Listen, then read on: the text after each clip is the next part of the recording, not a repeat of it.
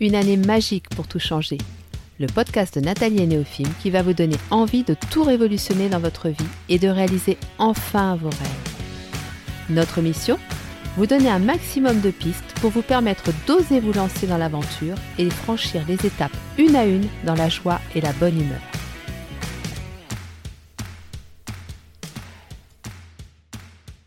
Bonjour à tous et bienvenue sur le podcast de Nathalie et Néophime. Alors, avant de commencer, j'avais quelque chose à vous dire et à vous demander. Euh, vous le savez peut-être et vous l'avez peut-être constaté, l'année dernière, j'ai fait une pause de 4 mois, de septembre à décembre, parce que au mois d'août, j'ai fait une rechute de ma maladie et euh, voilà, j'ai pas eu d'autre solution que de mettre en pause les deux podcasts, donc Une année magique pour tout changer et Les chemins de l'amour. Et euh, ce que vous ne savez peut-être pas, c'est qu'en fait les podcasts euh, sont soumis eux aussi à l'algorithme, comme sur les réseaux sociaux comme Facebook, comme Instagram. Et quand vous ne publiez pas pendant quatre mois, euh, bah, il est évident que voilà, quand vous revenez, vous ne trouvez pas le même nombre de personnes. il y a beaucoup moins de monde. Alors, je tiens quand même à vous remercier parce que je m'attendais à pire et je me rends compte qu'il y a des gens qui sont là depuis le début et qui sont toujours là alors que nous entamons la quatrième année, ce qui est quand même assez chouette et positif pour un podcast hein, parce que il faut savoir qu'il y a énormément de podcasts qui s'arrêtent très rapidement au bout d'une dizaine d'épisodes en moyenne parce que bah, il faut tenir sur le rythme. Hein. Il y a beaucoup de gens qui s'essoufflent. Avoir une idée de thématique pour un podcast et puis arriver à la nourrir pendant euh, des années et des années, c'est pas évident. Voilà, donc euh, toujours est-il qu'aujourd'hui, il y a beaucoup moins d'écoute que je n'en ai eu les années précédentes et je me suis dit que vous étiez les meilleurs euh, ambassadeurs pour parler de ce podcast puisque bah voilà, vous êtes là au rendez-vous, fidèles. Donc euh, ce que je voulais vous proposer, c'est déjà dans un premier temps, si vous ne l'avez pas fait, de vous abonner à ce podcast. Si vous l'écoutez sur une plateforme, donc Spotify, Deezer, Apple Podcast, tout ça, vous pouvez, vous avez la possibilité de vous abonner, de laisser 5 étoiles, de laisser un commentaire, donc ça c'est en fonction des plateformes. Mais déjà, en faisant ces trois actions-là, vous envoyez l'information à la plateforme que vous appréciez ce contenu et que potentiellement il peut intéresser d'autres personnes. Donc ça c'est déjà euh, super important pour moi et pour le podcast. Et puis ensuite, qui serait vraiment topissime, mais je sais que certains le font déjà depuis un moment, c'est d'en parler autour de vous quand vous discutez avec des personnes, et Dieu sait si en ce moment on parle de thématiques de, changement, d'évolution de la société, de la crise économique, de plein de choses de ce genre, on est un petit peu inquiet parce qu'on voit bien que euh, aussi bien sur le plan personnel que sur le plan professionnel, bah c'est pas facile tous les jours. Hein. On vit une vraie transition en ce moment. On est vraiment dans euh, là, je parle au niveau sociétal. Hein. On est vraiment dans une étape de transition. Bon, moi je vous dirais que j'en suis ravie, même si c'est pas très confort parce que clairement, euh, voilà, la, société dans laquelle j'ai vécu euh, les 50 premières années de ma vie, on va dire, voire les 55, euh, certes, a eu à un moment donné pas mal de points positifs, mais aujourd'hui, clairement, pour moi, le système, il est devenu complètement obsolète et il faut que ça bouge, il faut que ça bouge. Sauf que, bah voilà, moi j'ai eu le temps d'acquérir beaucoup d'outils, beaucoup de pratiques, j'ai une expérience de vie qui n'est pas négligeable et qui m'aide aujourd'hui malgré les difficultés, à rester dans le flot, quoi, à continuer à garder euh, euh, l'envie, la motivation, toutes ces choses-là. Même si, euh, voilà, parfois c'est mis à mal. Donc, si vous pouviez en parler autour de vous, de ce podcast, le partager éventuellement sur vos réseaux sociaux, en parler dans votre sphère privée, votre sphère professionnelle, dire aux personnes euh, que vous sentez intéressées, bah voilà, tu vois, je connais un podcast, euh, tu peux l'écouter en allant au travail, tu peux l'écouter en faisant la vaisselle, tu peux l'écouter dans la voiture, et tu trouveras plein d'infos, plein de bonne humeur, plein de d'espoir aussi, parce que c'est important pour moi de transmettre toutes ces valeurs-là. Et voilà. Si je vous parle de ça, c'est pas pour rien, c'est parce que la création de contenu aujourd'hui, elle représente 50% de mon travail et que au-delà de ça, tout ce que j'ai vécu qui parfois a été vraiment très très très challengeant, pour moi, ça n'est pas pour rien. Et surtout, ce n'est pas pour que je le garde pour moi, pour ma petite personne, voyez, ou pour que j'en parle à mes petits enfants euh, un soir au coin du feu quand je serai très vieille, assise dans un fauteuil, quoique cette image aujourd'hui. Euh, elle est plus très actuelle, mais euh, mais voilà, c'est pas fait pour ça en fait. Pour moi, il y a vraiment euh, une dimension de, transmission, une dimension de partage et une dimension de soutien. Vous savez, s'il y a bien une expression qui représente qui je suis et, et ce vers quoi je tends toujours à aller, c'est le prendre soin. Prendre soin de moi, et Dieu sait si j'ai mis des années à comprendre à quel point c'était important, mais aussi prendre soin des autres. Et l'un ne va pas sans l'autre. Donc euh, prendre soin de moi, ça je l'ai compris, aujourd'hui j'ai compris que c'était important, mais si je fais juste ça pour derrière ne rien faire d'autre, ça n'a aucun sens. Donc euh, voilà, mais pour ça, j'ai besoin de vous parce qu'aujourd'hui, je crois beaucoup plus en une société où la fraternité, la sororité sont les valeurs euh, phares, où on se soutient mutuellement, plutôt qu'une société où on compte sur les politiques, sur les gouvernements. On voit bien que ça ne fonctionne plus, on voit bien que ces, ces personnes sont totalement déconnectées de notre réalité. Donc, euh, si on veut arriver à reconstruire quelque chose qui soit vraiment euh, en phase avec nos, vrais besoins, eh bien c'est euh, voilà en nous soutenant quoi. Et pour ça, on a vraiment besoin d'être en lien. Pour moi, les podcasts que je crée, le contenu, tout le contenu que je crée, c'est vraiment dans cette idée-là, dans cette intention-là. Voilà. Donc, euh, je précise aussi que euh, les chemins de l'amour, je vais les mettre en pause. Je vais me focuser sur une année magique pour tout changer. Je vais vraiment mettre toute mon énergie sur ce podcast.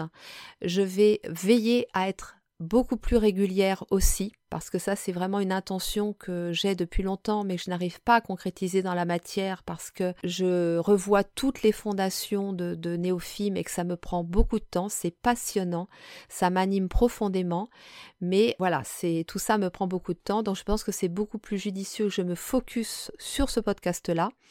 Et du coup, bah voilà, si vous pouviez communiquer par rapport à ce podcast-là, vous pouvez quand même aller écouter les deux autres qui sont toujours sur les plateformes, hein, euh, Les Chemins de l'amour et euh, Néophime raconte-nous une histoire. Ils sont toujours là, ils reprendront à un moment donné, j'en suis certaine.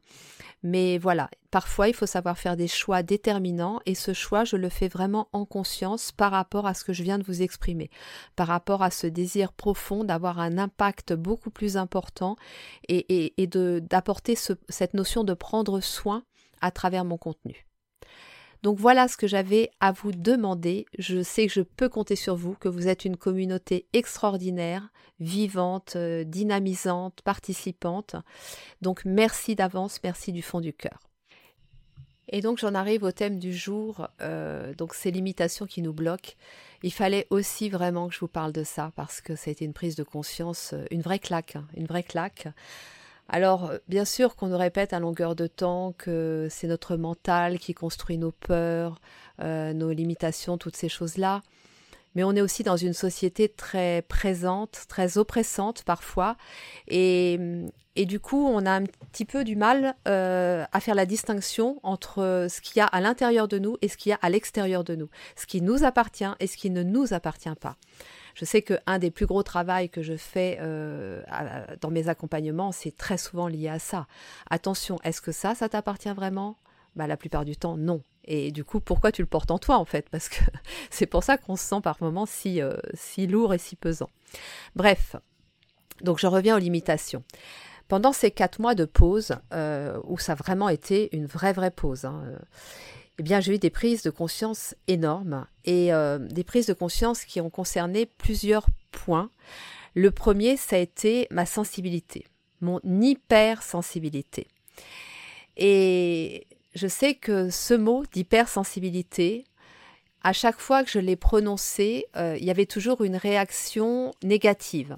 Alors soit une réaction négative qui venait de personnes qui ne se considéraient pas comme hypersensibles et qui voyaient dans cette hypersensibilité une faiblesse, ou alors de personnes qui elles-mêmes étaient dites hypersensibles et euh, qui du coup vivaient mal cette hypersensibilité, la rejetaient et ne souhaitaient pas en parler ou en entendre parler. Donc forcément, étant confronté constamment à ce genre de réaction, eh bien moi-même, je me suis dit bon bah ok, l'hypersensibilité, c'est un fait, ça existe, mais je n'en parle pas. Alors, pour la petite histoire, vous avez quand même un épisode, pour ceux qui sont là depuis le début. Si vous vous souvenez bien, je crois que c'était la première année du podcast, j'ai fait un épisode sur l'hypersensibilité et je me souviens très bien. D'ailleurs, il est très très chouette cet épisode. Je vous invite vraiment à aller le réécouter. Je vous le mettrai dans la barre de description. Je me souviens avoir commencé l'épisode en disant bon bah voilà, je vous en parle une fois, mais je vous en parlerai plus jamais après. Et je, comprends pourquoi la Nathalie de cette époque-là a dit ça, mais aujourd'hui, la Nathalie d'aujourd'hui, elle vous dit qu'elle va en parler. Elle va en parler parce que, en fait, je trouve dommage qu'un mot aussi beau soit tabou. Je prends un exemple. Si vous êtes face à un paysage merveilleux, vous allez dire Oh, c'est hyper beau. Il n'y a rien de négatif là-dedans.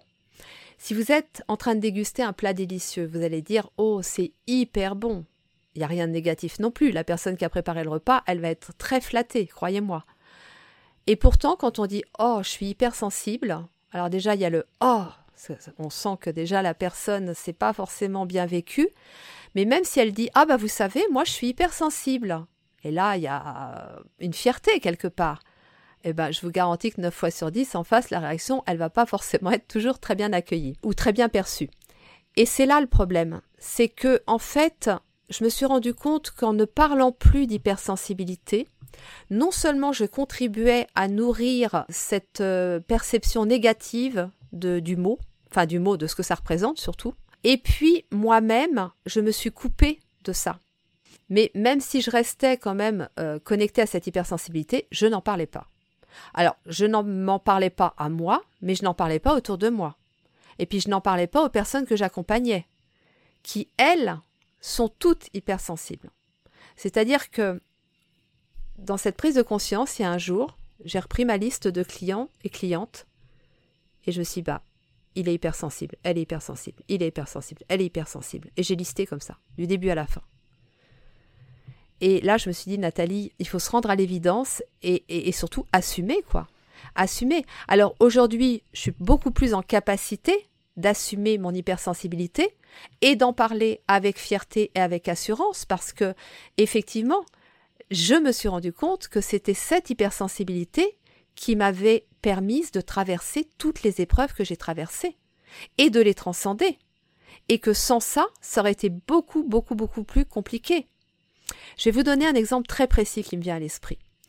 Quand j'ai fait mes séances de radiothérapie, j'étais à une heure et quart du centre anticancéreux et je ne voulais pas y aller en VSL parce que ça m'imposait d'être avec une personne qui allait me conduire et donc euh, de devoir parler pendant une heure et quart. Ça part d'un bon sentiment de la part du chauffeur du VSL, mais moi je savais que ça allait me fatiguer beaucoup de parler comme ça une heure et quart et de parler à nouveau une heure et quart. Et puis pas forcément de sujets euh, qui m'animaient quoi. Mais même quand ça m'anime, ça voilà, ça, potentiellement ça pouvait me fatiguer. Je savais que ça me fatiguerait moins de prendre ma voiture moi-même et d'y aller. Et en plus, et là cerise sur le gâteau, c'est que euh, je m'étais dit, je vais me faire un petit planning tous les jours, parce que les séances de radiothérapie, c'est du lundi au vendredi, tous les jours, parfois même c'était le samedi parce qu'il y avait des machines qui ne marchaient pas. Je me prévoyais quelque chose qui nourrissait cette sensibilité.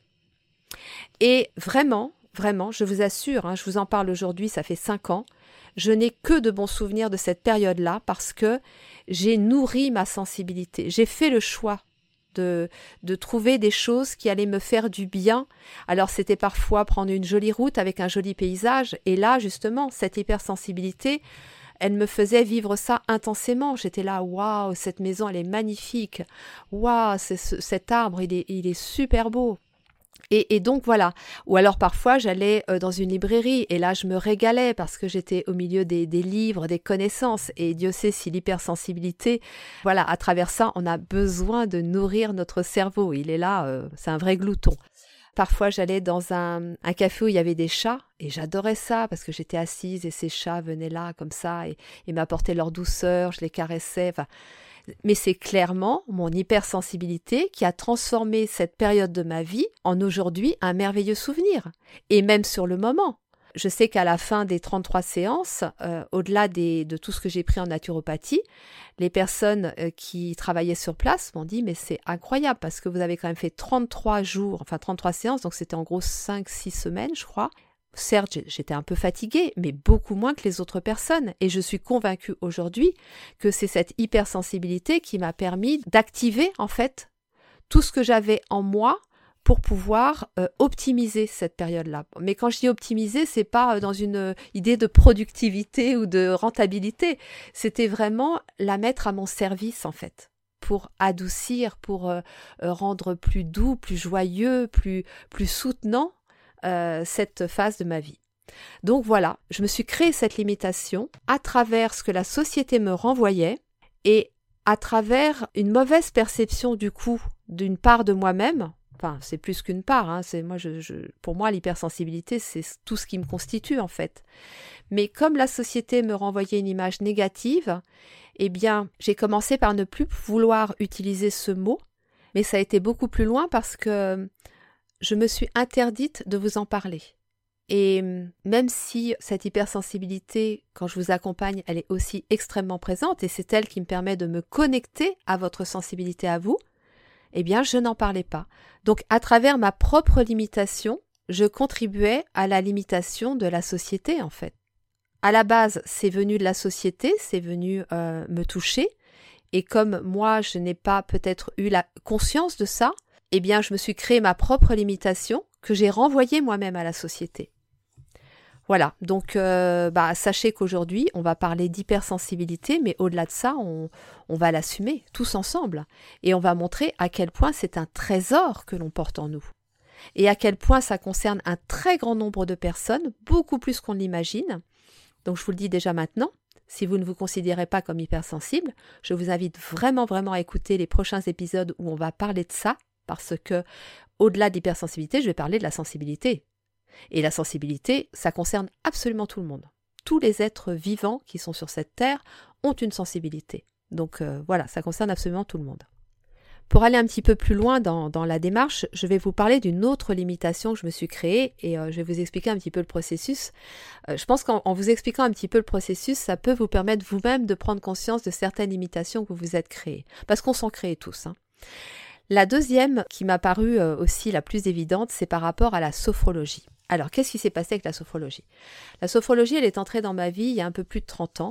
Je l'ai pratiquée, pas trop au début, et puis de plus en plus, de plus en plus, parce que quand j'ai eu mes problèmes de santé, j'ai vraiment compris et ressenti dans mon corps à quel point c'était important, à quel point cette pratique me permettait d'évoluer positivement par rapport à tout ce qui m'arrivait. Donc j'ai pratiqué beaucoup, beaucoup, beaucoup.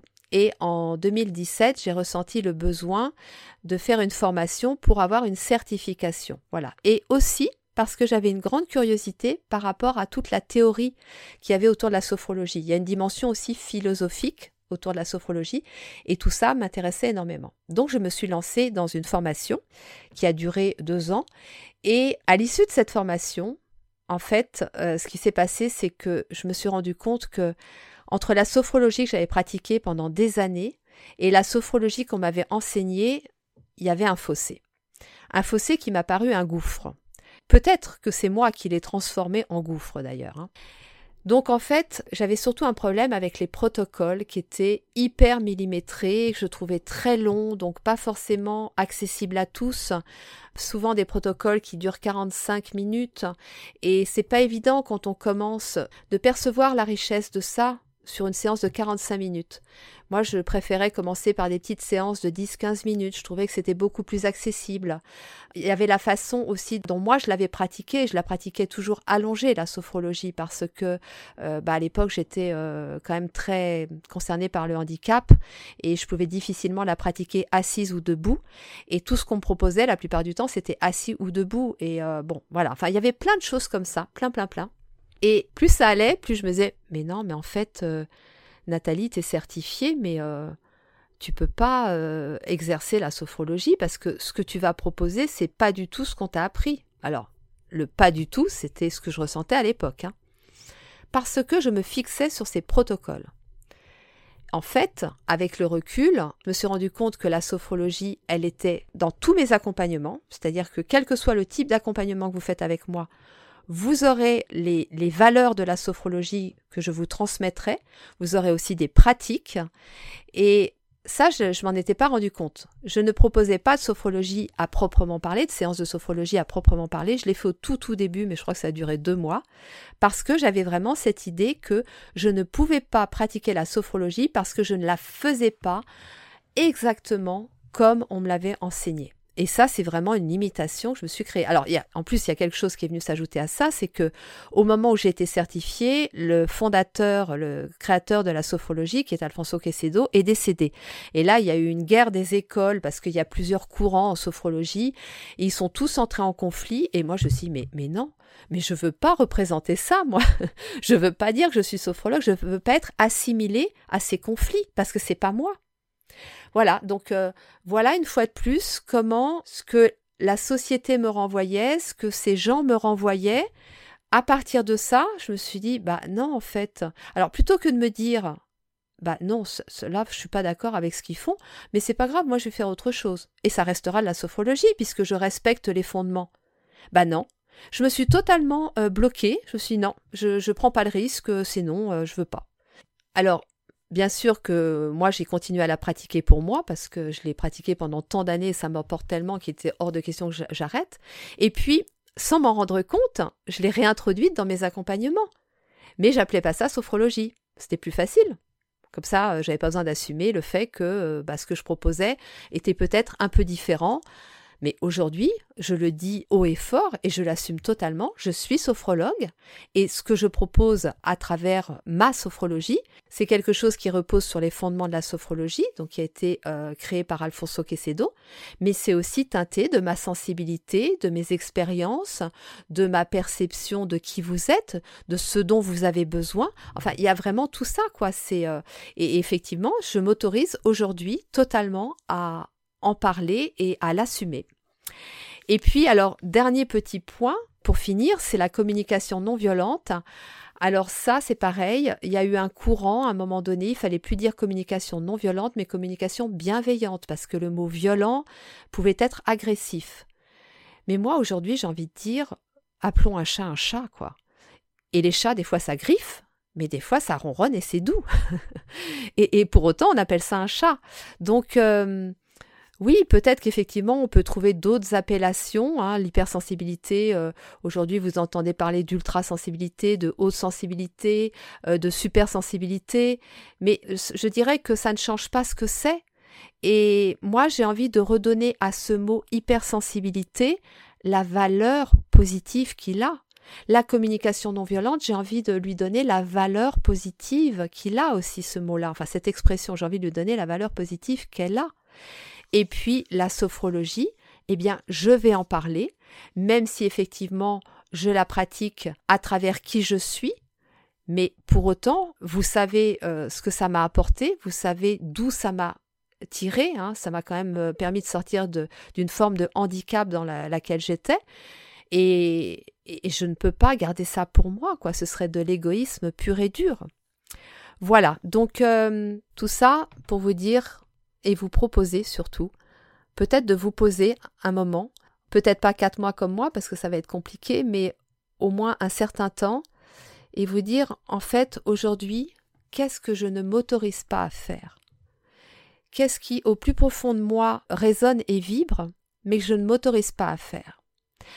Et parfois on s'est tellement pas autorisé à le faire qu'on ne le sent même plus vibrer en soi c'est là que bah, ça peut être utile de se faire accompagner parce que euh, souvent quand c'est une personne extérieure, elle va le voir beaucoup plus rapidement. Moi, j'ai mis quatre mois, quatre mois à voir ça. Vous voyez, quatre mois posé dans mon lit à souffrir, avoir des douleurs, des choses comme ça, pour accoucher de ça, quoi. Donc, euh, je suis très très heureuse que ça soit passé. J'aurais aimé ne pas passer par la rechute, j'aurais aimé que ça vienne plus vite, mais bon, c'est là, c'est le plus important. Et vraiment aujourd'hui, voilà, je vous invite à réfléchir à ça. Qu'est-ce qui fait aujourd'hui que je ne m'autorise pas à vivre certaines choses, à vibrer certaines choses, à parler de certaines choses parce que c'est tabou, parce que je sais que je vais être montré du doigt dans la société, parce que je risque d'être rejeté et ça, c'est quelque chose aussi qui peut faire très peur. Voilà, donc euh, j'avais envie de vous partager cette expérience. Sachez que c'est un chemin sur lequel je peux vous accompagner parce que voilà, moi je trouve qu'il n'y a, a, rien de plus douloureux que d'être enfermé, d'être prisonnier de ses limitations. Et j'en ai fait les frais ces dernières années, comme je vous l'ai expliqué, avec la sophrologie, avec l'hypersensibilité et avec la communication non violente. Alors si vous ne l'avez pas encore fait, je vous propose de vous inscrire à notre newsletter parce que je vais vous envoyer deux schémas que j'ai fait. Enfin, j'ai posé tout ça sur papier en fait pour en arriver à cette prise de conscience. Je suis passée par une étape où j'ai posé des choses à plat pour pouvoir justement voir déjà dans un premier temps tout ce qui m'animait, tout ce qui était vital pour moi et dans ce tout ce qui était vital, bah, est ressorti justement euh, la sensibilité déjà dans un premier temps, et puis après l'hypersensibilité et la sophrologie. Et c'est là que je me suis dit, mais en fait, pourquoi tu n'en parles pas? Pourquoi tu ne communiques pas? Pourquoi tu ne partages pas tout ce que ça t'apporte? Parce que ce qui m'a le plus aidé dans toutes ces transitions de vie, ce sont ces choses-là. Ce sont mes piliers en fait j'ai pris conscience de ça, c'est que l'hypersensibilité, la sophrologie et la communication non violente sont clairement mes piliers et, les choses qui m'aident le plus au quotidien pour traverser les épreuves et pour en faire des opportunités incroyables. Donc voilà, dans un premier temps, je voulais vraiment vous parler de ça, juste faire un épisode sur les limitations, Bien évidemment que dans les suivants, on va développer. Je vais vous parler de, l'hypersensibilité, je vais vous parler de la sophrologie, je vais vous parler de, la communication, de l'écoute, de toutes ces choses-là, parce que c'est vraiment un trésor, un trésor. Et quand vous avez ce trésor en vous, ne pas en avoir conscience, eh bien, euh, bah, c'est passer à côté de tout en fait. J'espère que cet épisode vous aura plu. Néophime et moi, nous vous souhaitons une très belle journée. Prenez bien soin de vous nous vous envoyons beaucoup d'amour et nous vous disons à très vite.